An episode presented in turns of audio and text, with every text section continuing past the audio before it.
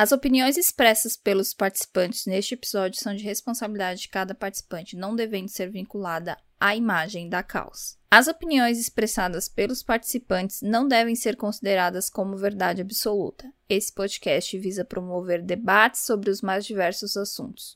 Com respeito, é possível aceitar a opinião de todos.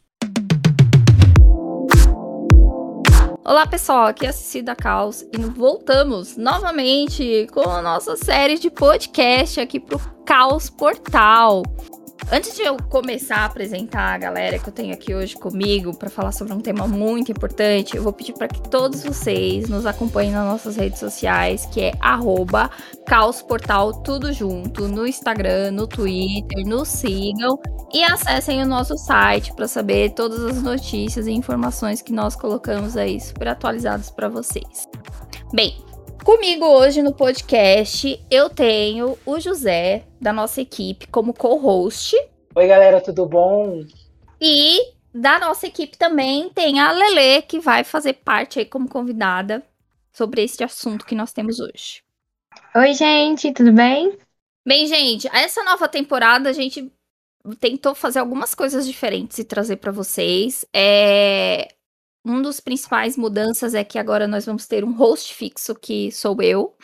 E toda semana a gente vai tentar trazer, todo, todo episódio a gente vai tentar trazer um co-host especial.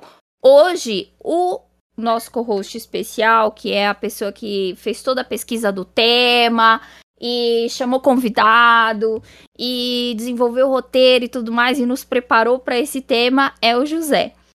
Então, José, como você é o nosso convidado aí, né, o nosso co-host especial, explica pra gente por que, que a gente sumiu na temporada passada, conta pra gente um pouquinho o que, que aconteceu. Ai, galera, olha, a história da gente é parecida com a da Juliette, sem, sem brincadeira. Assim, basicamente, é, a gente tava, a gente é, levou pro ar para vocês né, em novos, nove episódios dessa, dessa primeira temporada, e a gente tinha um décimo episódio, a gente teve problemas técnicos de. não de gravação, de edição, problemas com o meu computador, né? Que eu era a pessoa responsável aí é, pela, pela edição desse episódio em específico. E quando isso foi se resolver, a gente já estava com o PAC, que para quem está parando aqui nesse episódio hoje e não sabe o que é o PAC, né, a nossa premiação anual. É, e aí nós optamos deixar aí é, esse período né, é, em, em, atos forçado praticamente, né, é, mas estamos de volta, estou muito feliz com esse retorno e estou ansioso para o tema do dia e ansioso também para nossa convidada mais que especial que nós temos aqui, né, Simone? Isso, nossa, a gente tá muito feliz de receber hoje, gente, a Carol Pardini do Na Coreia Tem. Ela é a nossa convidada super especial para falar sobre esse tema. É, então, Carol, por favor, se apresente, fale um pouquinho de você, conte para os nossos ouvintes sobre você e sobre o seu trabalho. Oi, pessoal. Gente, eu não tô nem com roupa de ir com essa introdução toda.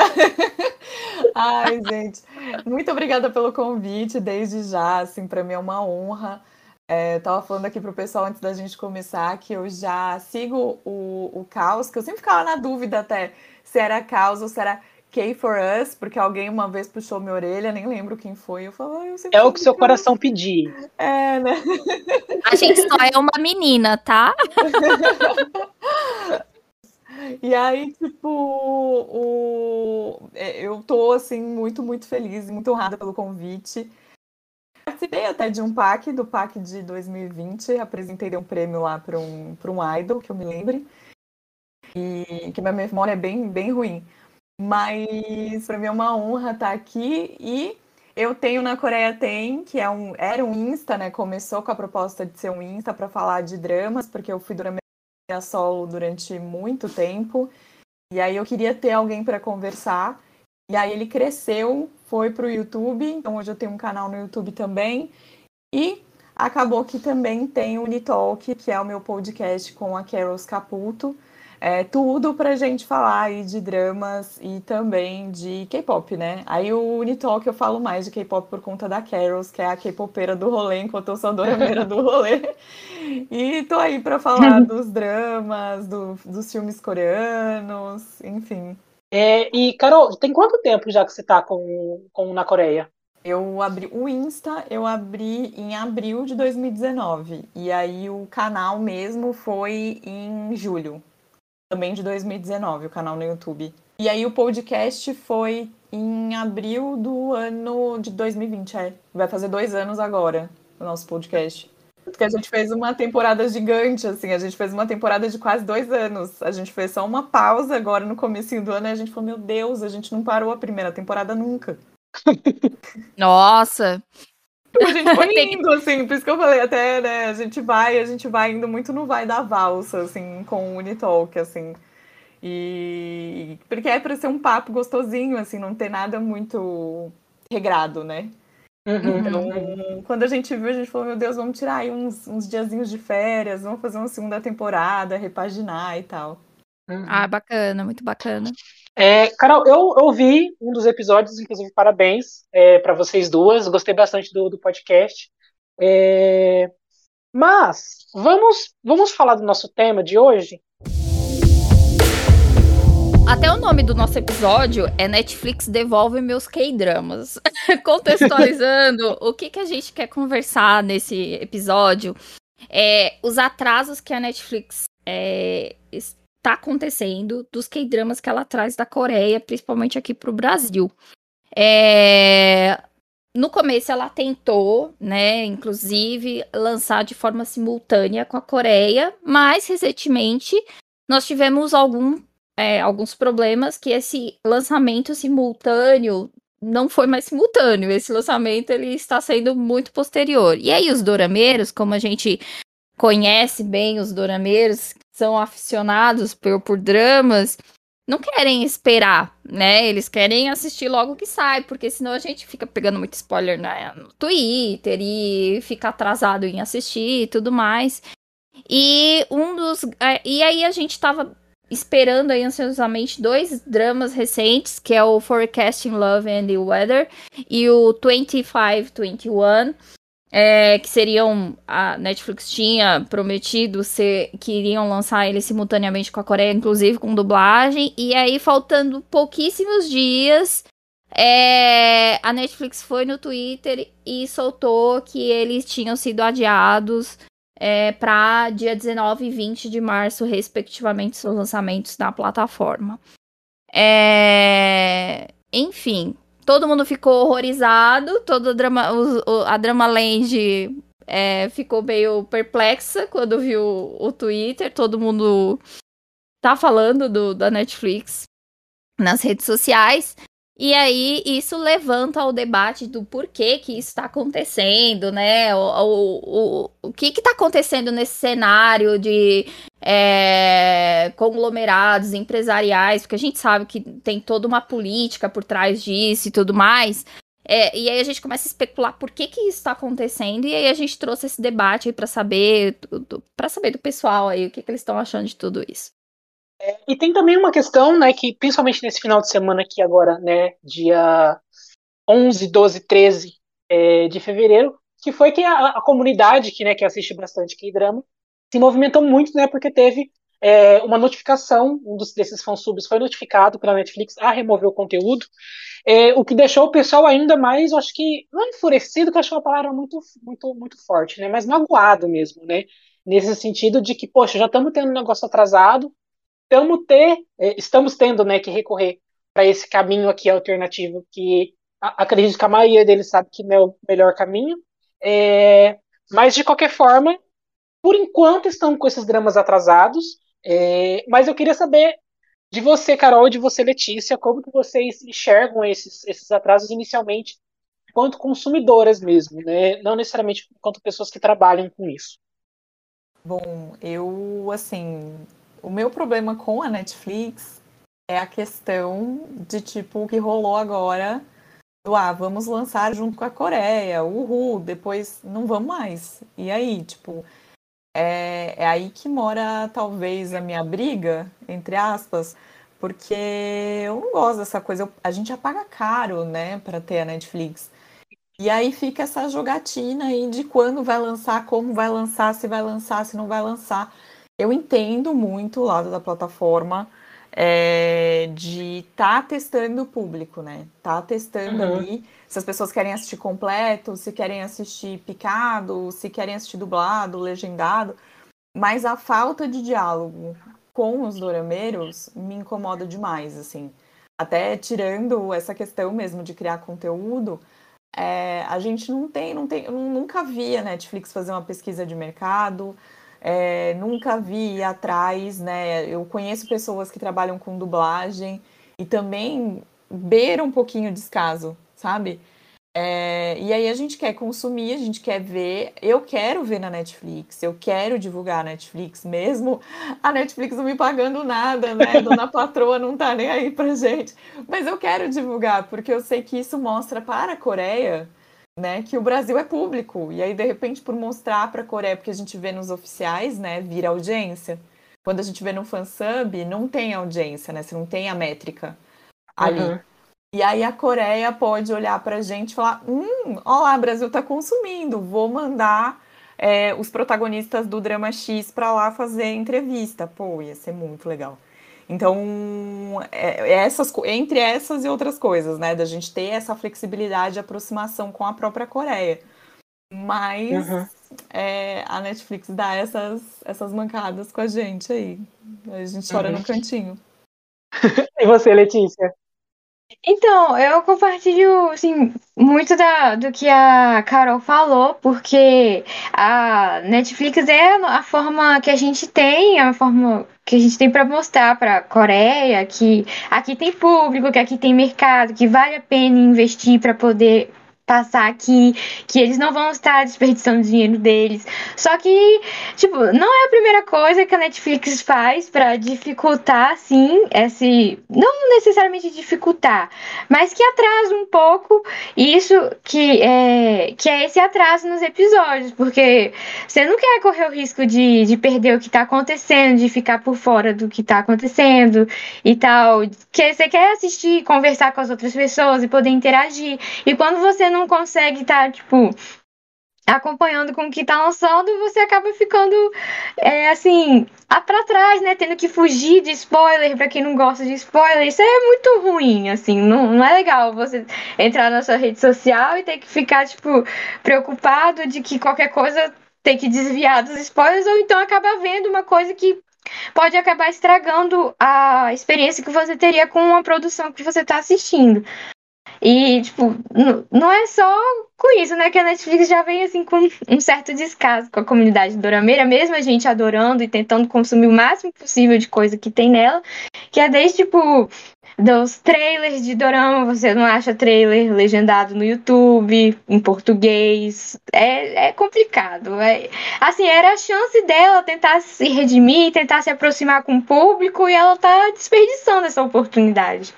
É, e a Netflix é, ele, é um, é um, ele é um serviço que, assim, né, a gente sabe que não foi o primeiro a, a vir é, com K-dramas globalmente, mas foi quem tornou isso cada vez mais popular, cada vez mais internacionalizado. É, inclusive, a gente tem um texto no nosso site é, que é a, a, Netflix e a internacionalização dos K-dramas, que a gente fala um pouco sobre como a Netflix ela está fazendo é, essa popularização acontecer. Isso a gente escreveu lá em 2019, muito antes disso tudo acontecer.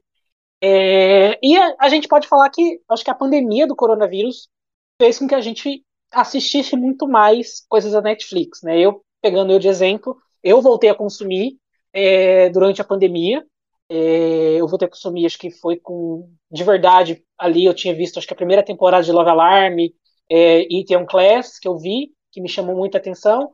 É, e queria saber de vocês, é, Cici, é, Letícia e Carol, vocês passaram a consumir mais durante essa pandemia ou vocês acham que vocês, é, como pode dizer, mantiveram né, o, o, nível né, de consumo? Olha, eu, consumi, eu acabei consumindo mais, mas eu acho que tem muito a ver com a criação do conteúdo, né? É, eu acabei consumindo muito mais dramas ano passado, principalmente. E até porque eu queria falar sobre eles, então acho muito por conta disso. Mas não tem como não olhar para Netflix e agradecê-la também, né? Mesmo vendo ela dando esses tropeços, foi ela que apresentou para uma galera na pandemia Pousando no Amor. E muita gente veio por conta do, do drama, assim, tipo, ah, ou porque foi assistir porque viu que era Coreia do Sul e Coreia do Norte, ou porque foi assistir porque já tinha assistido o catálogo todo da Netflix durante a pandemia. Foi um drama extremamente importante. É, é um drama de entrada para o mundo dorameiro para muita gente. Então, é, é uma questão que, nossa, você fica pensando, poxa, Netflix, você tá levando os dramas para muita gente, né? Gente que nunca ouviu falar que a Coreia tinha um audiovisual do jeito que tem, é, da, da forma como valoriza o audiovisual, mas aí vem essa questão aí de de repente puxar. Eu até entendo também essa puxada de rédea, e acho que a gente vai falar um pouquinho mais para frente, mas é, trazer os dramas para mais acesso é, foi uma grande ferramenta da Netflix, né? Foi uma grande forma da Netflix é, fomentar público. Eu falo, eu sou. Eu, ao mesmo tempo que eu vou lá cutucar a Netflix e falar, ô, ô, tamo aqui, eu fico, ô, obrigada. eu só consegui crescer na internet por conta de Vicenzo, sabe? Assim, então, é, Vicenzo me abriu muita porta, né? E Vicenzo passou simultaneamente. Aí você fala, ah, Netflix, por quê? Então, assim. É essa questão, e não é só no Brasil, né? É, em outros países também. Estados Unidos está virando, um, né? A Netflix americana, ela está virando um grande importadora, né? Ela tem um canal só para falar dos atores, é, né? Os atores fazerem lá, jogar Jenga e ficar fazendo lá um monte de filme. E...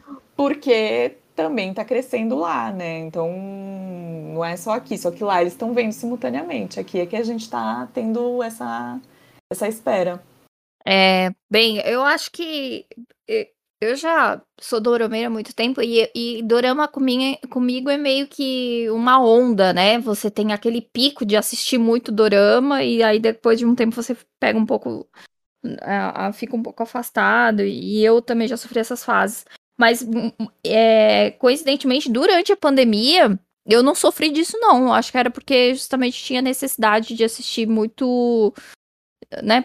Pelo, pelas circunstâncias de a gente ficar trancado dentro de casa, a gente precisava aí ter um, uma válvula de escape. Então, eu acredito que sim, eu consumi muito mais dramas é, durante a pandemia. Eu acho que eu virei mais durameira do que eu, eu já era. Ai, comigo, comigo também foi mais ou menos assim, porque na verdade foram duas coisas em conjunto no meu caso, porque é, eu já, já era dorameira já há bastante tempo, né? Antes da pandemia. E não, antes da pandemia, eu já comecei a consumir mais porque eu entrei para a equipe da Caos. Foi em 2020. Então, assim, eu queria assistir mais coisa para poder escrever mais, para poder falar com mais gente. Aí depois faculdade parou, vim para casa, ficar em casa, fiz o quê? Assistir mais dorama ainda. E, e o, o que eu, assim, Infelizmente, não é uma experiência que eu tive aqui na minha casa. Mas o tanto que de dorameira que eu vi falando que estava assistindo dorama com a mãe, com o pai, com a avó, com a tia, com as primas, com os irmãos. E eu achei isso muito legal, porque para muita gente que assiste dorama, às vezes é muito solitário, porque as pessoas do grupo de amigos não assistem, as pessoas da família não assistem, mas aí você conseguir fazer essa conexão e assistir com todo mundo, e tipo, Netflix, coloca na TV, assiste todo mundo na sala, tipo, foi muito bom para muita gente por causa disso. Eu ainda não tive essa fase aqui em casa, espero que um dia chegue lá, mas enfim, foi muito bom para muita gente. Uhum. É, isso aponta, né, que teve um grande crescimento de pessoas no geral assistindo durante a pandemia, né? Tanto que teve aí uns dados do Ministério da Cultura é que o Brasil ele foi o terceiro país que mais assistiu K-dramas durante a pandemia, né? E isso só é, é, veio fortalecido já de 2019, quando a Netflix ela assinou o contrato dela com o estúdio Dragon e aí, responsável, né, pelo Pousando no Amor e Sweet Home. E aí foi que a Netflix estava entrando ali, né, no cenário de K-dramas e trazendo essa novidade pro Brasil. E a gente ficou, assim, enlouquecido por ter essa oportunidade de assistir na Netflix. E aí veio a pandemia logo em seguida, que transformou o terceiro país que mais assistiu K-dramas. E aí a gente tava, tipo, praticamente pensando, nossa, agora o Netflix Brasil vai virar, né, a nossa porta aí de assistir K-dramas, não vamos sofrer mais. E aí, recentemente veio tudo isso, né, de atrasar, não ser simultâneo, e a gente tá um pouco triste com, com a Netflix. Uhum. É, e só trazendo um pouquinho de, de, de dados mais recentes, é, da questão da Netflix com, com K-dramas e tudo mais, é, no ano passado, isso antes de Round Six, né, que a gente pode falar que é o principal fenômeno da, da Netflix é, relacionados a K-dramas, ela anunciou um investimento de 500 milhões de dólares é, em produções coreanas, filmes, é, séries. Então, assim, a gente pode esperar daqui para frente muito mais coisa original, é, e original de verdade, tá, gente? Não, não original só direitos de, de exibição, né? Porque a Netflix, a maioria dos K-dramas dela é direitos de exibição. É, mas a gente não pode, até que a gente comentou um pouquinho ali no, no começo do nosso episódio, a gente não pode esquecer que o Vic e o Drama Fever, eles foram muito importantes durante um período. É, eu acho que hoje essa importância acabou diminuindo um pouco por conta da Netflix é, e também por conta da própria popularidade, né? Não tem nem como a gente medir a popularidade que o Vic, que o Vic tem hoje comparada à popularidade da Netflix. É, e eu acho que essa popularidade, especificamente por conta dos K-dramas, eu acho que contou muito por conta do, do lançamento simultâneo. É, novamente, a Netflix não foi a primeira, o Vic toda a vida fez isso e segue fazendo o lançamento meio que simultâneo. Eu não tenho certeza se chega a ser exatamente no dia de exibição, mas na semana que foi exibida, é certeza que está lá, é, com legenda pelo menos em inglês, é, porque ela funciona no sistema de legenda de fãs, enfim. É, mas aqui no Brasil, esse negócio começou a chamar atenção de lançamento simultâneo, né, por conta de, de ter um Class, é, It's Okay Not to Be Okay, Vincenzo, principalmente, que fez um barulho ali tremendo. Eu acho que, assim, é, na época de, de Vincenzo, e até mesmo na época de It's Okay Not to Be Okay, você tipo, podia ter certeza que no sábado e no domingo ia ter lá a hashtag, né, Vincenzo, episódio tal. Porque tava é. todo mundo comentando. Se você não estava assistindo, você estava assistindo pelo Twitter. Né? Exatamente. Não tinha como fugir. Não tinha como fugir. Tava tomando spoiler. Tinha que assistir simultaneamente, porque senão você tomava spoiler. Não tinha o que fazer. Hum. Principalmente quando tivemos o, o, um dos maiores twists né, desses últimos anos, né, com o personagem. É, que a gente não vai falar aqui, né? Porque pode ter ser que você não, não viu, o que eu acho muito difícil. É, mas, de qualquer forma, isso acabou. Né? No ano passado, é, a Netflix, ela meio que. Meio não, né? Ela encerrou esses lançamentos simultâneos sem dar grandes explicações. É, eu acho que a galera foi sentir mesmo, é, por mais de já ter. Acho que é, Em Busca do Smash Perfeito, né? Também não, era para vir simultâneo, não veio. É, mas a galera foi sentir mesmo com Nevertheless e com Hometown Cha Cha Cha, que foram que teve uma diferença mais ou menos de uns dois meses. E aí foi aquele baque enorme ainda, né? Porque o negócio veio semanal, não veio de uma vez. É, e aí eu queria saber de vocês, como que vocês estão lidando com essas, é, com esses atrasos? Vocês estão conseguindo esperar? Vocês estão tendo que ir por outros meios? É, eu, particularmente, algumas coisas eu consegui esperar, outras, infelizmente, não. Me desculpe, Netflix. É, mas queria saber de vocês.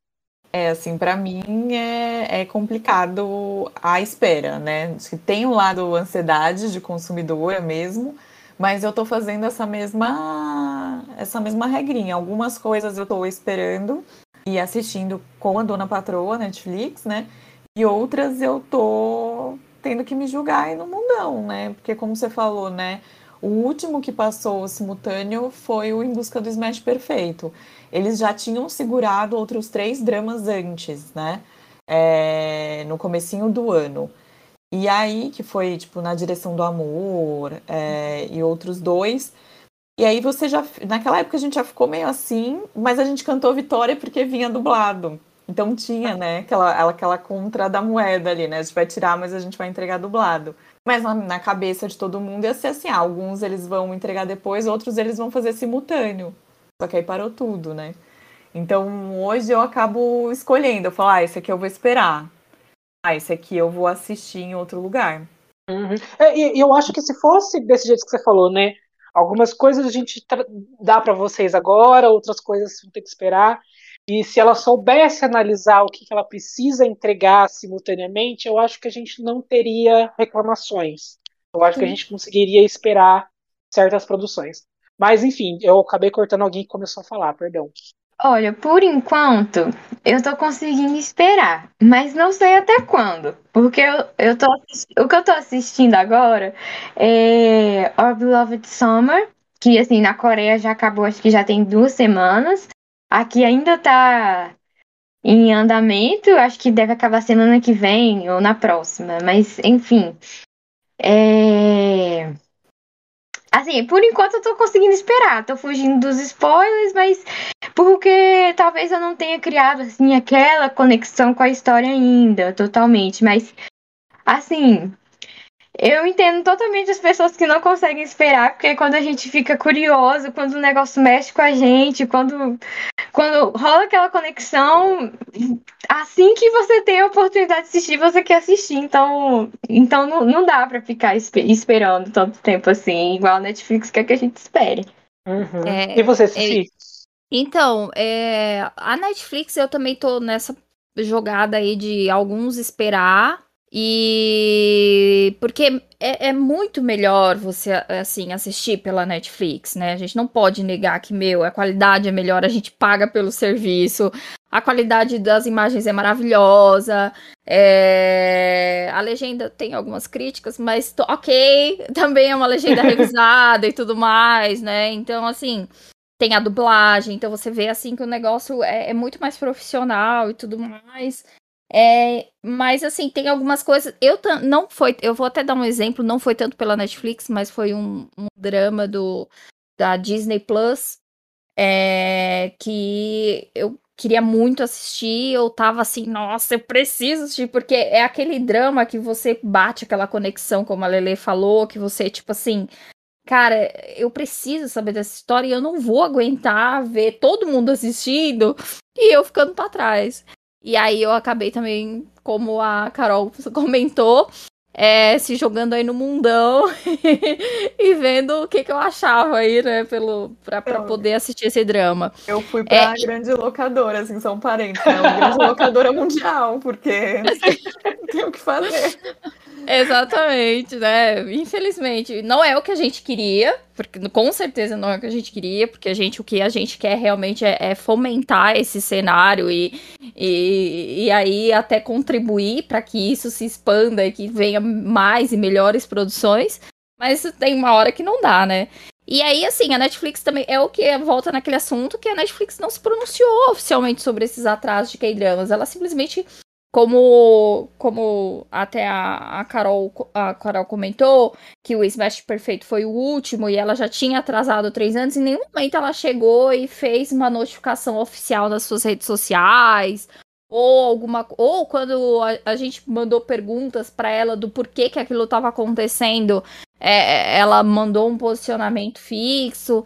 É, então, assim, nenhum momento ela, ela deu, simplesmente a gente fica aqui especulando, né? E aí é terrível. Por a gente não. Às vezes, se ela explicasse as razões, é, de fato, né? Ou do porquê, se fosse por dublagem, ou, ou por qualquer outro motivo, é, a gente poderia dizer, ó, oh, tá, ok, vamos, vamos, vamos esperar. Mas aí, quando você fica sem essa certeza e fica muito no, no, no na especulação, você acaba não contendo a ansiedade, né?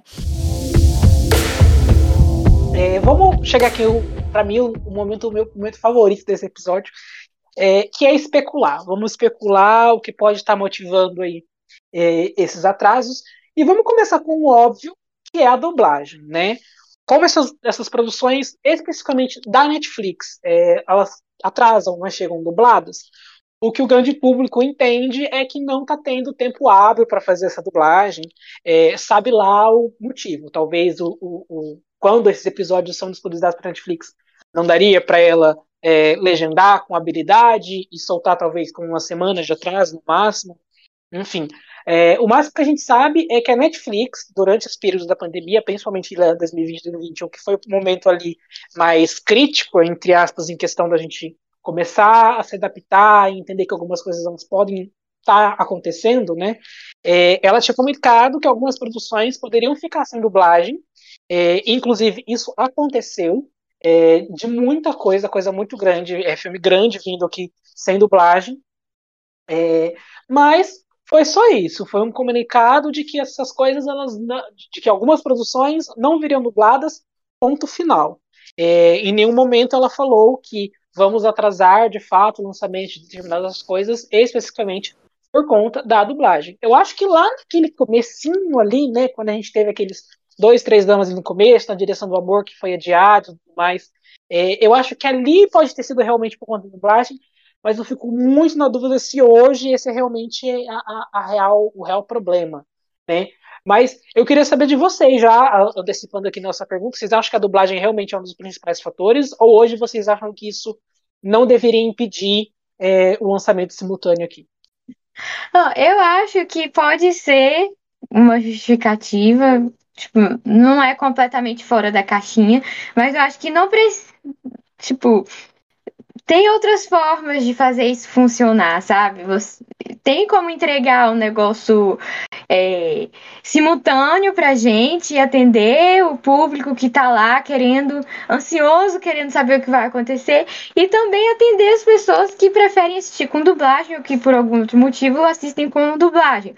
Aqui no Brasil a gente tem o exemplo da Crunchyroll, que é um streaming de anime e assim, em 2019, se eu não me engano, eles começaram a ter é, animes dublados na plataforma deles. Inclusive animes em lançamento simultâneo, como foi o caso de, é, de Attack on Titan e de Jujutsu Kaisen, que eles lançaram o episódio simultaneamente com o Japão e durante a semana eles lançavam o episódio dublado. E aí agradou todo mundo. Quem queria assistir dublado, assistia dublado. Quem queria assistir lá na hora, não podia esperar, assistia na hora. E foi tranquilo, sabe? Não vejo por que a Netflix não poderia fazer a mesma coisa, a princípio, se o problema disso tudo for só a dublagem. é um bom exemplo esse da, da Crunchyroll, assim, é, tem, eu não lembro se foi Boku no Hero, é, tava tudo muito rápido. Saía no Japão, acho que uma hora depois eles já estavam com o episódio, sei lá, dois dias no máximo, já tava com dublagem, assim, era tudo muito rápido. É, eu entendo Sim. que a Crunchyroll tem bem menos títulos que a Netflix, né? Mas eu hoje penso que pode ser o dublado, né? A Netflix ela se manifestou um pouquinho ali no começo da pandemia para dizer sobre a questão da dublagem, porque dubladores também tiveram que ir para casa e trabalhar de casa. E aí as pessoas não gravam mais, é, por exemplo, no mesmo tipo de som, e aí tem que equalizar tudo. Eu até cheguei a ver uma matéria na TV, assim, acho que era na Globo, não sei, falando sobre isso, de dublador que montou tipo uma caixinha de madeira para trabalhar, sabe? Em casa, para fazer tipo toda o isolamento acústico e tudo mais. Então teve essa questão mas eu acho que a Netflix ela poderia flexibilizar, né? Sente que tem títulos que a galera tá muito querendo ver? Meu, bota, bota simultâneo e depois você vai colocando a dublagem aos poucos, né? Você pode colocar, sei lá, vai ficando pronto, você vai colocando, ou espera completar e coloque, e deixa outros títulos para sair completo. Comecei a suspeitar também, aí já, né, nessa, nessa linha aí, talvez aquela coisa, né? Criando boatos, mas eu não sei. E talvez a criação de alguns streamings lá na Coreia tenha impactado algum tipo de contrato, né? A TVN agora tem o TVN. É, e aí por isso está atrasando até a saída dos dramas na, no Viki. Né? O uhum. Viki, às vezes, antes de lançar na semana, às vezes na semana, tá lançando na semana seguinte. É, não sei, pode ser isso também. A parceria da JTBC. JTBC é super parceira da Netflix, fechou agora com a Disney. Não sei se essas rodadas aí de contratos, né, também não podem ter afetado. O que me também eu fico pensando que não, porque os Estados Unidos estão lançando ao mesmo tempo. Aí eu fico, não, acho que é coisa, acho que são vozes da minha cabeça aí tentando achar uma desculpa. né? Mas eu sei que a dublagem, assim, em tempos de pandemia, eles estão penando, assim. E vale ressaltar que a dublagem é muito importante, né? Eu sei que muita gente prefere assistir legendado e é super justo. Não tem certo e errado para assistir dorama. É, uhum. Tem que assistir do jeito que você vai emergir na história. E a dublagem ajuda, né, a trazer mais gente que não está acostumado com o coreano, ou incluir pessoas que têm algum problema de visão, ou algum tipo de dislexia de leitura. Então a dublagem ela é muito importante, né? E a gente está passando pelo que os otakus passaram também lá atrás. Então é bom, mas é, é ruim, né? Porque os otakus agora estão super na bola da vez, né? Então significa que em algum momento a gente vai chegar na bola da vez também. Ai, se Deus quiser. É, estamos Ai, aguardando cara. ansiosos aí essa, essa, essa bola da vez. É, eu, eu também suspeito, assim, uma das minhas principais apostas, eu acredito que seja essas cláusulas contratuais impedindo a chegada. É um desses exemplos, por exemplo, foi Snowdrop, que chegou na Disney Plus atrasado e sem dublagem. Ou seja, você, né, tava tudo tudo errado. É, e aí agora esse negócio da Tivin também, e, e você vê que é, é, eu, eu, falando bem, pode ser algumas politicagens, né, entre esses contratos que eles estão assinando. Seria realmente uma das, das, das, dos grandes fatores, é a nossa especulação. Uhum. Uh, não, não é legal, mas assim, exatamente como a Carol falou, você pensa assim, poxa, pode ser, mas nos Estados Unidos está sendo simultâneo. Então o que, que é? não uhum. faz sentido de fato, né? É, então, é, não faz sentido mais ou menos, né? É, explicando um, um, um, algo um pouquinho mais técnico, é, até mesmo é, para pessoas que são consumidores mais comuns, né? Que eu acho que é quem deve estar ouvindo esse episódio. É, é, que toda a produção ela tem um sistema de janelas, né? Um sistema de janelas é, a gente pode de, explicar com um exemplo simples com, com o cinema, que eu acho que é mais fácil de, de eu ter que explicar, como eu posso dizer, rodando no, no, mesmo círculo, né? É, basicamente, o filme é lançado, a primeira janela dele, a primeira janela dele é o cinema, né? Essa primeira janela é o período que ele pode ficar em exibição nos cinemas. É, no caso, por exemplo, das coisas da Warner, né? Aqui no Brasil, a primeira janela deles do cinema dura 45 dias. É, passou esses 45 dias, a Warner já pode colocar os seus filmes é, no HBO Max. É, e aí, essas janelas elas foram mudadas muito ao longo do tempo, isso varia muito de acordo com cada estúdio. É, mas essas janelas elas podem influenciar de alguma forma a exibição em alguns países específicos, mesmo não tendo outro serviço de, outro serviço de streaming que possa oferecer o mesmo produto. É, por exemplo, ainda mais a Carol trazendo esse exemplo né, do serviço novo da, da TVN, é, que a gente pode, por exemplo, a primeira janela de um determinado drama da TVN garante que a sua exibição ela vai ter que ser no serviço de streaming da TVN. A segunda janela vai garantir que ele pode ser exibido na TVN e no VIC. A terceira janela vai garantir que ele pode ser exibido no VIC, na TVN e na Netflix. É, e talvez essas janelas podem estar também é, influenciando na questão de países. É, talvez a, a, janela que a Netflix tem de, com esses dramas que estão atrasando é, garantem a exibição em alguns países, mas não garante a exibição em outros. E um desses outros acaba sendo o Brasil. É, se foi isso, eu acho que é muito mais justificado do que dublagem, porque aí isso realmente não tem como, gente. Isso aí é, é questão que já estava determinada por contrato é, e não tem como eles mudarem isso. Talvez a janela atual da Netflix é que eles podem exibir agora, um mês depois, no Brasil e em outros países.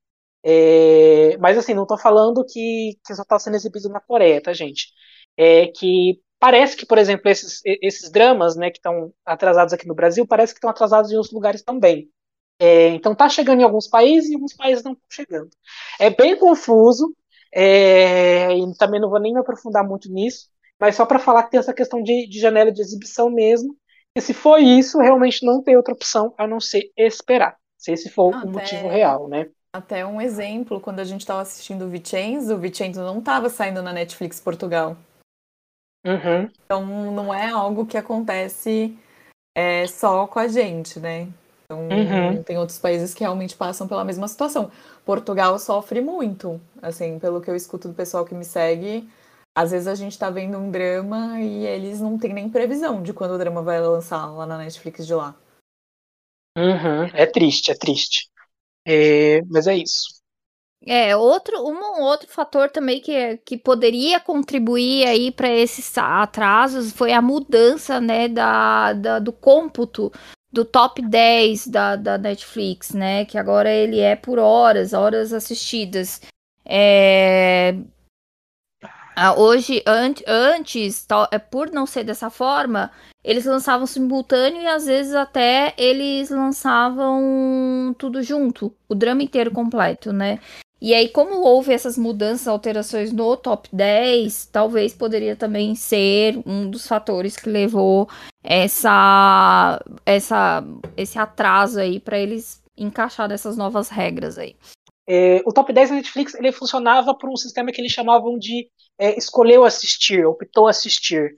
É, que é basicamente o seguinte: é, se eu abro aqui é, Round 6 e eu fico pelo menos dois minutos é, com ele é, contabilizados, né? Eu já entro na lista de usuários que assistiram Round 6. Então a Netflix ela pegava todas as pessoas que deram pelo menos dois minutos e isso já era o suficiente para computar e entrar no top 10. É, por isso que antes ela divulgava o número de usuários que assistiam, né? Ela falava, ah, não sei quantos milhões de usuários, assisti usuários assistiram. Só que todo mundo, por muito tempo, é, sentiu que estava muito estranho esse tipo de top 10. É, inclusive, quando ela fez o anúncio da mudança, no texto ela fala né, dessa questão dessa desconfiança, que elas, eles estavam cientes dessa desconfiança. Eles acharam melhor que agora é contar por horas, né? E como que a gente pode analisar como que isso pode influenciar é, nesses lançamentos desses K-dramas. É, já, di, é, já falo que seria muito mais impactante caso eles, esses dramas realmente viessem completos. É, porque aí nós teríamos um maior número de horas disponíveis para assistir de uma vez. Mas o máximo que vai acontecer é ter dois episódios é, de uma vez em um único dia. Né? Então a gente teria duas horas de um, um episódio num único dia. Até que ponto é, essas duas horas disponíveis de uma vez elas são mais benéficas do que o lançamento simultâneo é, um episódio no sábado e outro no domingo, sendo que na segunda-feira já vão ter dois episódios é, lançados né, nessa ordem. É, eu não sei se realmente, se a Netflix está fazendo esse lançamento semanal mesmo, atrasando, se realmente o top 10 ele, ele, tá, ele é uma, uma, uma das coisas que está influenciando. Mas eu resolvi trazer isso, é, da questão do top 10, é, realmente para falar que é, se acontecer de algum drama atrasar e ele vir, mas ele vir completo, é porque é mais por conta do top 10. É, quando ele vir é, atrasado, mas vir semanal, talvez não seja necessariamente pelo top 10. Porque para a Netflix é muito mais viável você ter muitas horas disponíveis de uma vez de um determinado produto, porque com um único usuário você consegue é, computar muitas horas de uma vez. Né? É, a All of Us Are Dead, por exemplo, que saiu agora, está no top 10, eu acho que. Vou até abrir agora nesse exato momento que eu estou aqui com o top 10 aberto. É, é, globalmente. Ele estava em primeiro, pelo menos aqui, né? Sexta-feira. É, globalmente, ah, é, isso. Inclusive, só, só explicando para vocês, vocês podem acessar o top 10 de uma outra maneira também. O top 10 não tem só no, no, na plataforma, tem o site, que é o top10.netflix.com, que ele separa por país, é, global, por filme é, e por série. Filme de língua inglesa, filme de língua não inglesa, série de língua inglesa e série de língua não inglesa. Aí, só para vocês terem uma noção, aqui, entrando no modo global, né, de produções não inglesas, All of Us Are Dead está em primeiro lugar durante uhum. duas semanas no top 10 e são uhum. 236 milhões de horas assistidas. É muita coisa. E só para fazer um efeito de comparação, o quanto que tá bizarro é, o sucesso dessas coisas, é que se você vai nas horas mais assistidas dessa semana de uma série de língua inglesa, são apenas 60 milhões de horas. Tipo assim, tá dando muito certo pra Netflix esse mundo de é. K-dramas. É, tá bizarro. É, o que faz a gente ficar, a gente, o que tá acontecendo?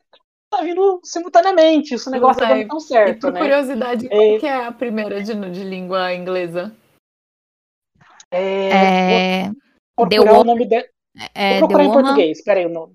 Eu não é, sei qual é o nome dele. Mas em inglês é o The Woman in the House Across uhum. the Street from the Girl in the Window. A, vi a vizinha da ah, mulher na janela. janela. Uhum. Um... Que, que, realmente está bem comentado, mais ou menos, mas não está chegando nem aos pés é, de All of Us Are Dead. É, mas, posto aqui né, esses, esses motivos, é, o que, que vocês acham que realmente está contribuindo? Vocês acham que realmente é a dublagem? É, vocês acham que esses outros é, especulações que a gente trouxe, de certa forma, podem se influenciar ou não? Como vocês enxergam isso? Eu acho que tudo pode influenciar, assim, um pouco. É, o top 10, eu me questiono. É, porque, uhum. tipo, o Rei de Porcelana estava saindo de dois em dois, né? Com 11 dias de atraso. Que também poderia ser uma forma da Netflix lançar, né? Tipo, umas duas semaninhas de atraso. Dá acalmada no nosso coração também, né? É, em vez de dois meses. Mas estava todo final de semana no top 10 geral, né? Não só o de série. Ele ranqueava melhor no de série, isso aqui no Brasil, né? É, uhum. Mas ele estava sempre no top 10. Mas faz total sentido essa questão das horas e tudo mais. Eu acho que tudo acaba influenciando um pouco. Vai depender, talvez, do que eles esperam como negócio de cada título. Uhum. que Round Six, né? Ninguém esperava, tipo, a gente que trabalhava no Eu falei, ah, gente, acho que vai ficar ali no primeiro, primeiro final de semana. E tem uma galera que gosta do tema de Battle Royale, sei lá. E, e aí do nada veio o que veio, né? Eu paguei minha própria língua. Mas, assim, né, a gente que faz conteúdo acaba estudando mais e, e tenta prever alguma coisa. Mas, não sei, às vezes eles têm, por exemplo, All of, All of Us Are Dead, eles já talvez trabalharam pensando num segundo Round Six aí. Então, talvez o uhum. marketing até e o que eles pensam para aquela série possa influenciar também. É, eu acho que realmente rola uma é, uma política de todos os lados aí. Essa questão de estudar a série que eles vão lançar, o momento que eles vão lançar, é, tudo isso influencia muito, né? É, é, política, gente. Vai desde acordos uhum. contratuais, cláusulas contratuais, até dificuldade na dublagem, até a Coreia dizer assim, a, a própria Netflix da Coreia, que é a produtora, chegar e dizer assim, não, ó, eu vou soltar primeiro esse aqui no meu país e depois eu vou soltar em outras plataformas, em outros países. Então vai muito realmente dos diretores, das lideranças ali internamente dessas corporações, né, da Netflix de cada país e da Netflix da Coreia. É, como que vai ser a estratégia deles de, de, de, de colocar o produto no mercado. E aí acontece essas essas distorções aí de vários, vários fatores aí. Então, eu acho que eles vão muito por tentativa e erro, às vezes. Lá em 2000. É, quando eles começaram, eles pensaram dessa forma. Daí agora tá surgindo outras coisas é que eles têm que ver, eles perceberam que eles têm que atender um mercado aí muito vasto e aí eles têm que ver novas estratégias para poder estar tá fomentando esse mercado. É, enfim, acho que é uma junção de fatores, muita política interna e, e muitas questões que nós, meros mortais, estamos só especulando. Uhum.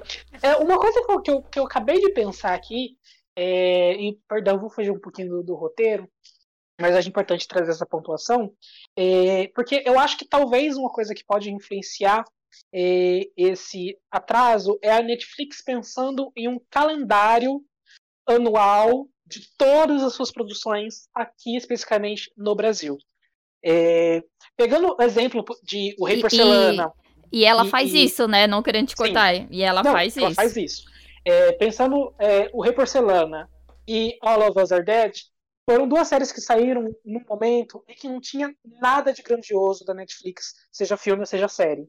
E, então, talvez a Netflix pode estar pensando em colocar esses dramas em, em datas estratégicas, é, que ela sabe que talvez ela pode não ter o mesmo retorno se ela lançasse semanalmente, e talvez ela pode ter o mesmo retorno se ela lançasse semanalmente.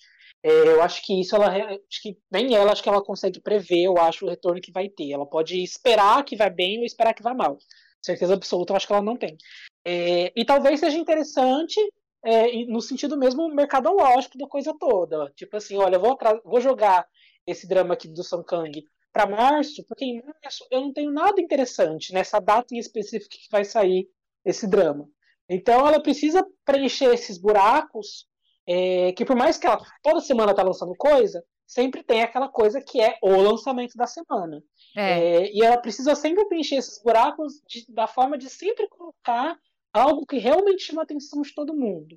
É, e aí, pensando friamente enquanto empresa, eu acho que isso é uma decisão corretíssima, perfeita, no sentido de que, assim, se pegar de exemplo o Rei da Porcelana, que deu certo, é, entrando no top 10, mesmo saindo atrasado, e inclusive eu tenho essa sensação de que deu certo, porque, tipo, eu tive amigas e amigos que não assistem K-drama e por algum motivo assistiram Rei da Porcelana, e eu nem vi e nem falei para ver. Simplesmente vieram, senhor fulano, você assistiu Rei Porcelana? Eu falei assim, não, não vi. E me falaram e tentaram me convencer. Então, talvez, no fim das contas, pode estar dando certo para algumas coisas esses atrasos. Mas, por exemplo, o Rei Porcelana, eu acho que não era um negócio que estava muito esperado. Me corrijam se eu estiver errado. De, assim, esperado Não. muito, assim, todo mundo querendo ver. Eu acho Não, que ele não. ganhou força com a boca. É, ele, ele, na verdade, ele ganhou força na, na Netflix mesmo, assim, porque ele era um drama que os dorameiros estavam esperando, porque é um drama de época, mas até entre os dorameiros não é todo dorameiro que gosta de drama de época, né? É, então, assim, mas os dorameiros estavam esperando, mas eu acho que foi uma questão de estratégia de colocar no lugar certo no calendário, entendeu? Não tinha outra série é, inglesa ou de ou de outro naipe aí que, que, que, que fosse bater ela naquela semana que ela saiu.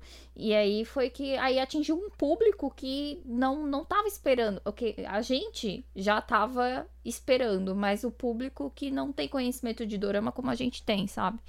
Essa questão do, do rei de porcelana, a gente tinha, né, um- uma, uma galerinha que estava fomentando por conta de elenco e tal, mas eu não esperava justamente por conta do que a Cici falou, né? Não é todo dorameiro que gosta de drama de época, e eu mesmo tenho uma certa dificuldade é, com, com dramas de época.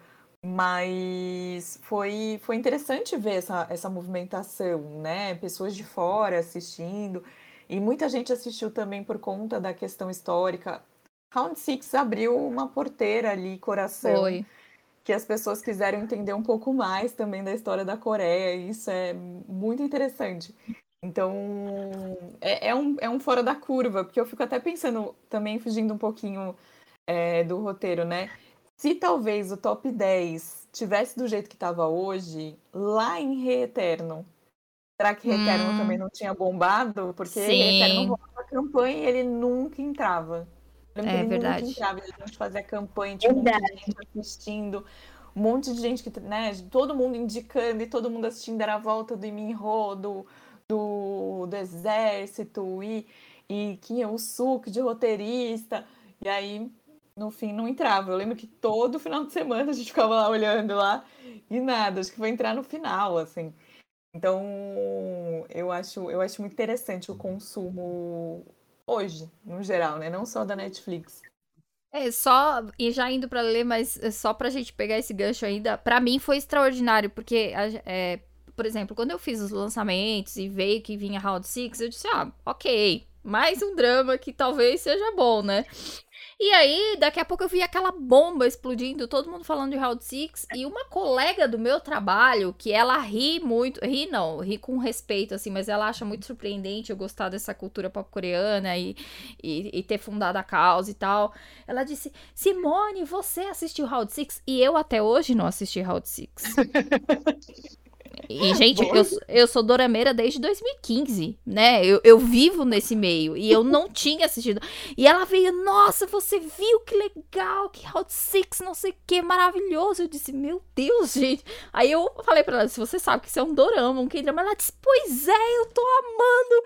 E eu fiquei assim, estupefata, né? Tipo, caraca, realmente, como a Carol falou, abriu uma porteira que, que a gente não tinha noção. É, e é essa junção de um pouco do que a gente falou, né? Netflix investindo lá com os 500, acho que era 500 milhões, né? Isso. Comprou dois estúdios gigantes lá na Coreia, teve investimento de lei, aí um dos, dos, dos estúdios foi o que gravaram Round Six. Então você vai puxando uma coisa ali, né? Aí de repente é a estratégia de data, né? Então Uhum. acho que tudo vai se interligando ali. Lançou dublado, o que engaja mais aqui com o nosso público. Em outros países também tinha dublado. Eu acho que junta tudo, né? Uhum. É, mas é, eu acho que a gente pode, é, seguindo um pouquinho, ainda não estamos nessa, reta final dessa discussão, é, mas a, a sensação que eu tenho é que a Netflix, apesar de não ter promovido mudanças que esses fãs tanto querem, é, de trazer simultânea, né, eu acho que ela tem uma certa consciência de que o seu público-alvo, é, o seu público nichado, né, vamos falar assim, que público-alvo talvez a gente pode falar de pessoas que na verdade não são tão consumidoras. É, esse público mais nichado é, pode estar insatisfeito, eu acho que ela tem essa consciência, é, e eu acho que isso se dá, de certa forma, pelo fato da Netflix ter acostumado o seu público a maratonar, é, porque a gente só aceitou lançamentos simultâneos porque estava sendo exibido na Coreia. É, eu acho que isso que faz a gente aceitar um lançamento simultâneo é porque o negócio ainda está sendo lançado lá. Não tem como ele ser lançado tudo de uma vez antes, né? É, e eu acho que é isso que é um negócio que a própria Netflix, numa plataforma como toda, como todo, independente de quem dramas ou não, eu acho que ela está tentando mudar do seu público, é, porque lançar três, quatro, cinco séries de uma vez, dez episódios de uma vez, é, isso não é um negócio que a gente tá, que a gente vai conseguir consumir de verdade a longo prazo. É, porque é muita coisa para ver. No fim das contas, a gente acabou não vendo nada. É, e eu acho que a Netflix, ela, eu acho que os K-dramas pode ter sido o primeiro passo, mas eu acho que ela pode tentar trazer outras coisas com lançamentos é, mais semanais, é, porque eu acho que ela pode começar a enxergar que isso não é um caminho a ser seguido é, e o público ele vai ser meio que forçado a mudar de comportamento. É, isso é um negócio que, por exemplo, outras, outros serviços de streaming já, já estão enxergando mesmo, de fazer um negócio semanal, o Disney Plus mesmo, é, com todas as séries da Marvel, é, fez tudo semanal e deu muito certo é, porque se, você cria uma nova forma de se consumir, na verdade você resgata, né? Uma forma de consumir que tinha sido excluída por conta da Netflix, é, que é essa, essa cultura de maratona, assistir tudo uma vez. Mas o, o clássico, há um tempo atrás, né, era você é, assistir um episódio por semana, comentar um episódio por semana. Enfim, a gente que gosta e a gente que não gosta, mas pensando em termos de conteúdos, assistir é muita coisa você pensar em sempre trazer o negócio tudo de uma vez. É. é... E aí, para essa galera que gosta de maratonar, e aí a gente entra aqui num, num, num, assunto um pouco mais sombrio dessa discussão toda, né? Um pouco mais complicada. É que essa galera que gosta de maratonar, que sofre um pouco de ansiedade aí pelos lançamentos é, simultâneos, é, acaba indo procurar o conteúdo em fansubs, né? E, e aí, porque tem essa necessidade de assistir o quão logo for possível, ou assistir tudo de uma vez, ou ter o conteúdo no momento naquele momento, assim, não, não quer esperar, né, os dois meses. Por exemplo, o exemplo agora de Forecasting Love, né, uhum. é, que a gente vai ter que esperar até março. E então a gente já sabe que tem muita gente do nicho que teve que recorrer a fansubs para assistir. E por conta disso, a gente recebeu notícia esses dias, né, que a Netflix ela tinha notificado alguns fansubs para re, re, é, é, remover o seu conteúdo é, por, por conta que, né, ela ainda ia ela ainda ia soltar esse trabalho e tal, e ela tá notificando os fansubs, teve até bastante comentário nas redes sociais sobre esse assunto e tal. É, é um assunto um pouco espinhoso, vamos ser bem, bem sinceros e bem francos. Mas, é, talvez, dependendo do trabalho da Netflix, não precisaria chegar a esse ponto, né? É, não acho que a Netflix, é, talvez a Netflix esteja com medo de fansub ou não. É, eu acho que é mais por uma questão de direitos autorais mesmo. Mas é, é uma forma de mostrar para a Netflix, né? Que, poxa, se você fizesse o, o trabalho direito, como os fandoms estão manifestando nas redes sociais e pedindo, é, a gente não estaria recorrendo a outros, outros meios, outras ferramentas, né? Então acaba criando um, um, um, acaba criando ali um, um, cenário não muito agradável, porque a gente sabe dos direitos autorais, a gente reconhece, a gente sabe o que é certo, a gente paga para Netflix com gosto, mas a gente gostaria de um trabalho de mais qualidade, né? Uh, enfim, Carol, o que, que você acha dessa força aí dos fansubs, desse suposto medo aí da, da Netflix com os fansubs? Eu espero que tenha sido aquele medo que veio depois que eles pararam de passar as coisas simultâneas. Eu sou das antigas, né? Então eu sou a tia zona do rolê, então eu assistia muito semanal e um episódio por semana, né? É, sei lá, Smallville, Delcy e tal, né? Antes de, de, de, quando você tinha, sei lá, as coisas na TV, né? Uhum. E, e aí a Netflix, ela com essa com esse pedido é, é muito legítimo esse pedido. A gente não quer que ela vá lá e fale, ah, vocês estão certos aqui, piri, né? Lançando sem pagar os direitos. E, né, foi aquilo que eu falei, não traz audiência, não metrifica, não gera dado e tal. É, mas, né, esse pedido dela de remover é, é legítimo. Mas foi aquilo que você falou. Se, se talvez o, a, o meu pedido hoje para Netflix é escuta um pouco a gente, vem conversar com a gente, vem entender o seu público, sabe? É, eu sinto que as coisas que são lançadas para gente, por exemplo, posts nos, nas redes sociais, eu foco o Brasil, tá? Uhum. O primeiro era domingo no Twitter, no horário Blé. Aí depois a gente foi crescendo, eles foram aumentando no Twitter, depois foram para o Insta. Ainda é muito frufruzinho, né? E eu acho que sim, acho não, eu tenho certeza, os dramas vão muito além do, do romance, né? Então, tem um trabalho que a gente faz ali por trás, como criador de conteúdo, que é fomentar que a Coreia vai muito além do rótulo do, uhum. sei lá, da série escolar, bonitinha, fofinha e tal. Tudo bem, Round Six quebrou um pouco disso. Mas tem esse paradigma que eu acho que a Netflix, às vezes, aqui no Brasil contribui e que poderia, de repente, com uma conversa, seja com o público, fazendo uma pesquisa de mercado. E aí eu posso também estar tá me sendo enganada e eles fazem, a gente não sabe, porque eles não liberam essas informações, né?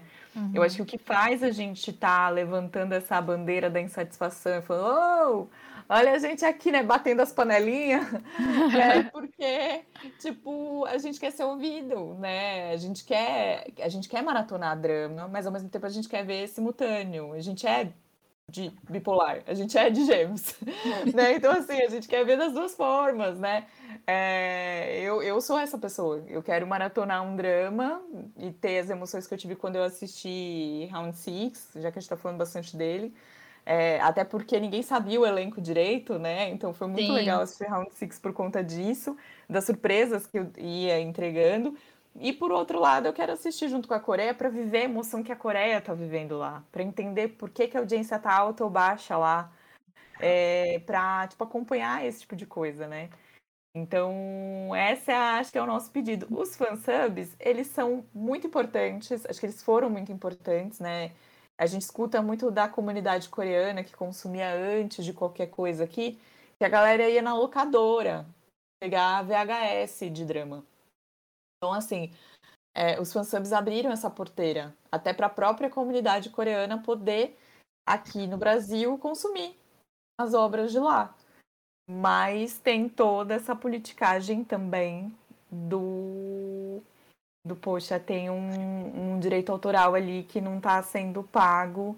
A Coreia não está recebendo esse dinheiro para que a Coreia também possa reinvestir e fazer mais dramas. Tudo bem, a gente sabe que é um país rico, que é um país que investe, faz soft power, temas para outros podcasts, inclusive.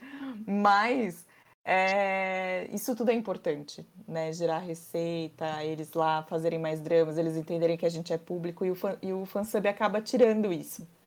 Uhum. Né? Eles, se a gente assiste só no fansub, eles olham lá e falam: ah, tem esse drama aqui que tá na Netflix que não teve público. Ah, então o Brasil não gosta de dramas. Eu também concordo muito com o que você disse em relação a esse diálogo da Netflix com esse público que ela tá conquistando aqui. Porque a gente tá aqui há muito tempo. A gente Tipo, se ela for, parasse um pouco para realmente ouvir, tentar levar em consideração o que, que o público que, é, desse nicho, né, como vocês falaram, tá querendo, o que que ele gosta, o que que ele aprecia, o que que ele precisa, talvez ela não tivesse que estar tá passando por essa situação que está passando, que a gente está insatisfeito com as, como as coisas estão sendo feitas e tal. É, porque se a gente for parar para pensar, foi o que? Foi ano passado, foi 2020 que ela começou a falar na rede social que ela tem dorama lá. Antes disso, a propaganda foi tudo no boca a boca. Foi a gente indicando para as pessoas no site, foi indicando nas contas no Instagram que, que as pessoas fazem para poder falar sobre. E foi desse jeito. E olha o tanto de gente que assiste sem precisar de fazer propaganda no, no negócio oficial dela. Imagina se ela realmente parasse para ouvir, para realmente para ler e levar em consideração o que a gente o que a gente está falando, sabe? Eu acho que talvez não estaria passando pela situação que tá dessa dessa situação que teve com o fansub, dessa situação chata que tá tendo com os fãs que querem consumir, mas não tá conseguindo do jeito que a gente gosta, do jeito que talvez fosse melhor, até em relação a ela no mercado, né? E, e assim, gente, só para deixar claro, né, por mais que eu acho que, que, que a mensagem que a gente está falando aqui, que a gente, claro, é que assim, a gente não apoia a pirataria, tá? Isso sim é óbvio, pirataria é crime, é, mas a gente entende o porquê dos fãs estarem indo atrás desses meios alternativos é, por conta desses atrasos, e, inclusive, a gente tentou entrar em contato, hoje estamos gravando aqui no dia 14, né? Tentamos entrar em contato com a Netflix no período da manhã, Estamos aguardando alguma resposta até semana que vem, até dia 21, que é a data da publicação. É, porque eu acho que nessa discussão toda, acho que uma coisa que a gente tem de conclusão aqui é que a gente precisa de um posicionamento dela, é, independente de qual seja o motivo. É, se é dublagem, deixa claro que é pergunta da dublagem. É, se é questão dessas janelas né, de exibição, fala de janela de exibição. É, mas é, eu quero saber de vocês. Vocês acham que lançamento simultâneo pode voltar em algum momento? Ou vocês acham que isso é um negócio que a gente perdeu? E é isso, dois beijos, tchau. Ah, eu, eu sou brasileira, né? Não desisto nunca. Eu espero que eles voltem com o lançamento simultâneo. Eu, eu acho espero... que há possibilidades. Eu é... espero de um fundo do coração que eles voltem. Com certeza. Pra simultaneamente. Eu não vou não assistir.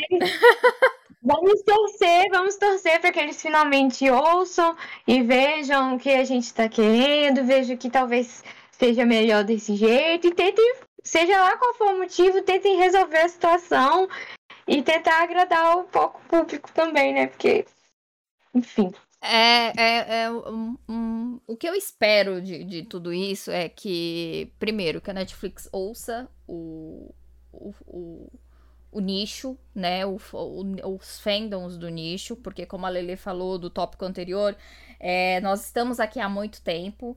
E antes ela não fazia nem campanha nas redes sociais, tanto que no nosso site, quantas listas de. Listas, listas, olha. Quantas listas de K-dramas que você pode assistir na Netflix a gente colocou no site, né? E, e, são postagens que eram acessadas porque as pessoas não sabiam, então acabavam indo ver a postagem, indo na Netflix procurar o negócio. É, e aí, então eu espero duas coisas. Eu espero que os lançamentos simultâneos voltem, com certeza, porque para mim uma das maiores tristezas que me impactou muito foi Orb Loved Summer, que já acabou na Coreia e tá atrasado no Brasil, que é uma tristeza. E fora os outros, outros e tantos outros também que, que tiveram esse problema e que ela volte a e que ela escute a gente, né? Faça a pesquisa de mercado, veja o que a gente fala nas redes sociais. É, porque querendo ou não, nós que consumimos o produto, então nós que somos consumidores, é, é de certa forma, ela tem que dar um, um serviço de acordo com, com, com, com, o que o consumidor deseja, né? Só um parênteses, quando a gente, quando eu, eu fiz os, os stories, depois o, o Rios e tal, no primeiro momento eu já quase soltei eu vou pedir pro pessoal cancelar a Netflix. porque assim, eu estou muito chateada, sabe? Assim, aquela coisa, tipo, eu me sinto um palhaço, sabe? Assim, porque eu, tipo, os meus maiores vídeos são, são listas da Netflix, né? Uhum. E a gente faz, eu faço com muito gosto, porque eu quero que as pessoas conheçam uma cultura que me abraçou no momento que eu precisava, sabe? Que me acolheu e tal. Então eu faço isso com muito carinho. E aí vem a Netflix e não passa uma informação também, né? Eu acho que não é só também não passar o lançamento, mas foi como o José falou, né? A gente não tem uma informação, a gente, a gente só quer saber o que está acontecendo e, assim, não quer ser feito de bobo. Né? Por exemplo, teve uma, um mês que na lista, aquela lista que eles soltam também no Twitter, que é uma listona, assim, fica uhum. numa imagem. Sim, sim. É bem tradicional dos lançamentos do mês. Tava lá Amor, Casamento e Divórcio, segunda temporada. Tipo, todo mundo esperando na data. Eu acho que foi até em fevereiro do ano passado, eu acho. E, e aí do nada não veio. E aí você fica tipo, poxa, você cria essa expectativa, você chega lá no dia, você senta, e aí não, não é que só não vem. Não vem, não tem uma explicação. Tipo, ah, a é, gente uhum. atrasou, falou valeu. Nem isso teve. Sabe? Esse ano aconteceu é, quase similar, é, simular, quase similar quando ela soltou a lista, né, do que ela esse ano ela soltou uma lista específica para dramas, né? Porque eu esse ano acho que são mais de 20 que vão que vão chegar entre filmes e séries.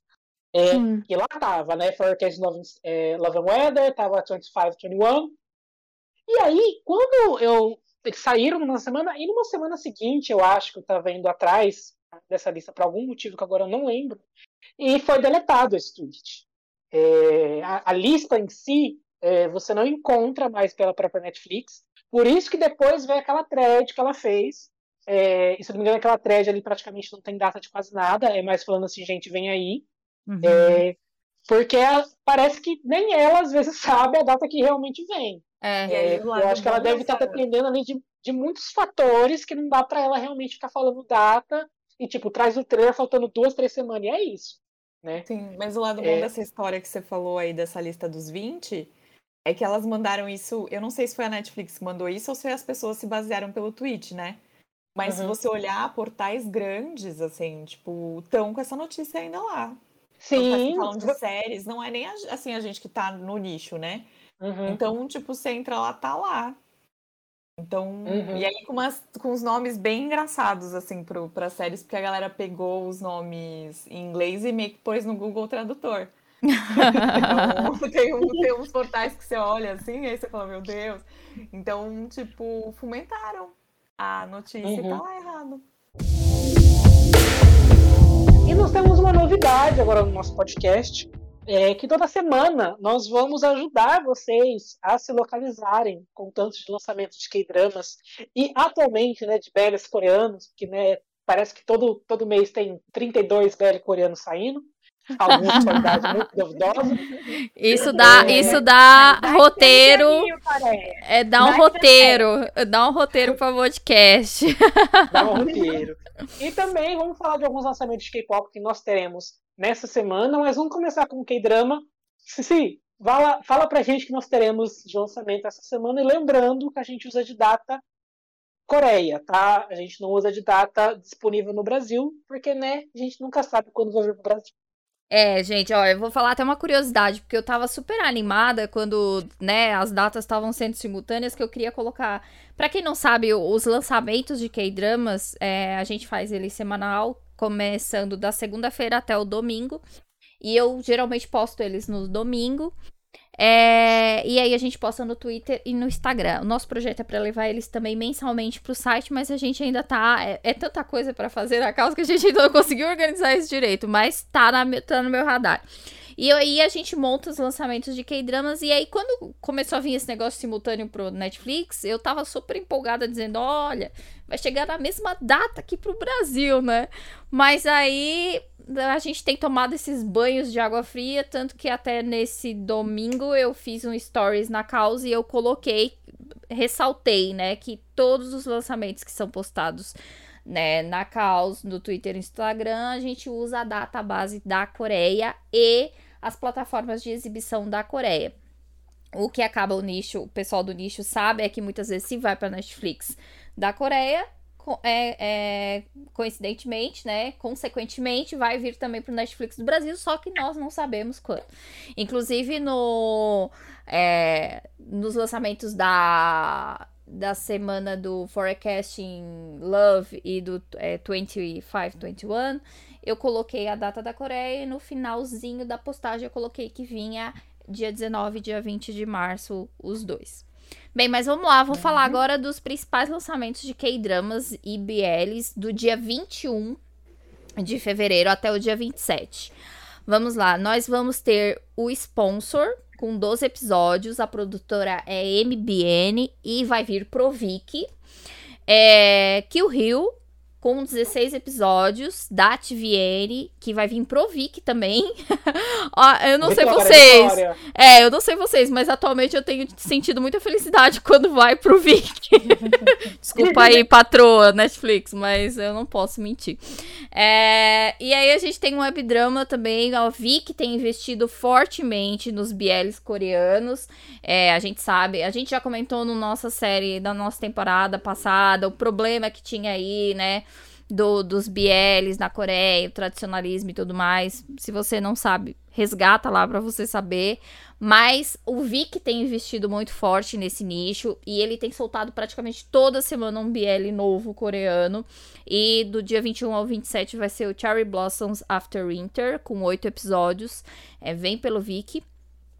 Teremos no dia 25 o Juvenile Justice, com 10 episódios, da Netflix. E no dia 26, para encerrar a semana, a gente tem Love, é, Fit Married and Divorce. E aí, aqui é, é a terceira temporada, e aí é que a gente já tem uma, uma, uma curiosidade, porque antes, na, quando foi lançada a primeira temporada, é, ele já saiu que ia ser exibição pela Netflix. Esse aqui, quando a gente fez a consulta, a pesquisa, é, já não tem mais que exibição pela Netflix. Acho que houve aí umas alterações de contrato e tudo mais, e aí ele foi pra TV Chosun. É, então, provavelmente, a continuação da série não vai vir pro Netflix. Esse tem 16 uhum. episódios. A minha aposta de grande drama desses da semana, que são, assim, os grandes aguardados que a gente vê o pessoal é, falando muito, é Juvenile Just, da própria Netflix, porque o, o elenco é bom, a, trama é muito boa. É, fala ali do, do é, de uma juíza que, que ela não gostava de delinquentes e ela foi justamente colocada numa vara para é, é, delinquentes juvenis, né? Pessoas é, jovens com, que cometem infrações e tal. E ela foi colocada justamente numa vara específica desses menores infratores para julgar. E a minha outra aposta também é que o Rio, né, da TVN também, que é um dos dramas aí que tá todo mundo comentando bastante, é que fala aí de três mulheres super poderosas aí, que empoderadas que, que vão trazer uma temática aí de poder e, e mulheres aí bacana também pra gente assistir. Uhum. E de lançamento de K-pop, né, o que, que nós teremos nessa semana, é, são lançamentos poucos, são poucos lançamentos, né, são quatro principais lançamentos, é, principalmente porque né, nesse mês aqui, geralmente até começo do ano de K-pop é bem parado, o negócio começa a se movimentar de verdade a partir do mês que vem, é, com grandes nomes, né, e vários nomes. É, mas a gente tem a volta do B2B hoje na segunda-feira, é, com Love is Blue, o terceiro álbum deles. E a gente tem também o Stacy, com o seu segundo mini-álbum, o YoungLove.com, é, que esses dois devem fazer muito barulho. É, aí, principalmente Stacy, né? Porque Stacy parece que cada vez, a cada comeback parece que supera e cada vez conquista mais fã, né? Na terça-feira, é, no dia 22, a gente vai ter a, a segunda parte do primeiro álbum, é, primeiro full álbum do Gravity, o Liberty in Your Cosmos, e na quarta-feira a gente finaliza essa semana de lançamentos com o segundo mini álbum do grupo Billy. E esse nome que eu vou falar aqui, gente, não é o nome de uma música do, do TXT, eu garanto, apesar de ser um nome muito grande, é, que é The Collective. Presta atenção no meu inglês, galera?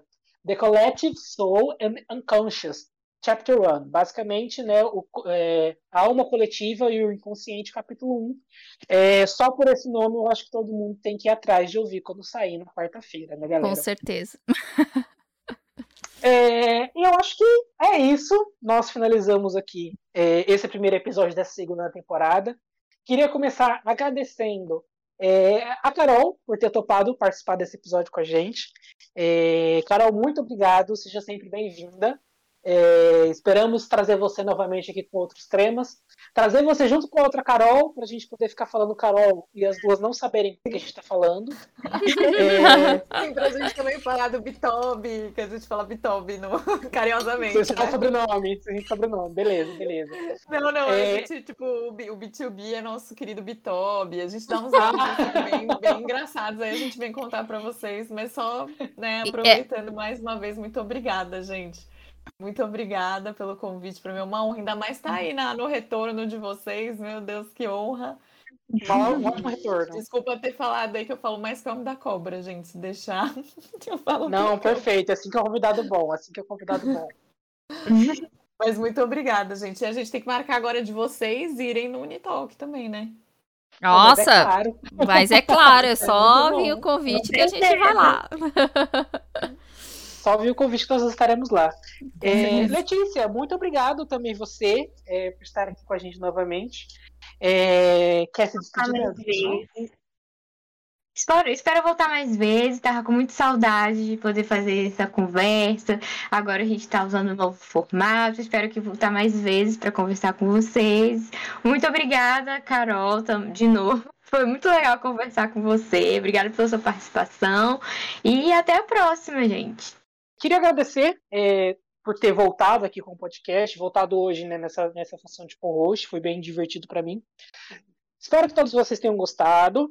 É, lembrando que esse podcast é, ele sai no Spotify, ele sai em outras plataformas de streaming, mas principalmente Spotify. É, e já falando de uma função nova que está tendo no Spotify, que é a avaliação. Então avaliem a gente, né? Depois que vocês ouvirem esse episódio. Não tenho certeza se é só para podcast original, mas eu acho que não. É, mas de qualquer forma, avaliem lá a gente, dá lá cinco estrelas para o Spotify ver que a gente está sendo muito bem falado e comprar a gente. Ou eles ou o Globoplay. Se alguém da Globoplay estiver ouvindo e quiser comprar a gente, pode comprar, que a gente tá, tá à venda, tá? Mas já leva a gente no pacote também. É. Bem, gente, olha, foi, eu agradeço muito a participação da Carol, muito obrigada. É, a participação do José, da Letícia. Tô muito feliz que o podcast tenha voltado, tô muito feliz pelo retorno. Falar de K-drama é muito bom, falar de K-pop é muito bom.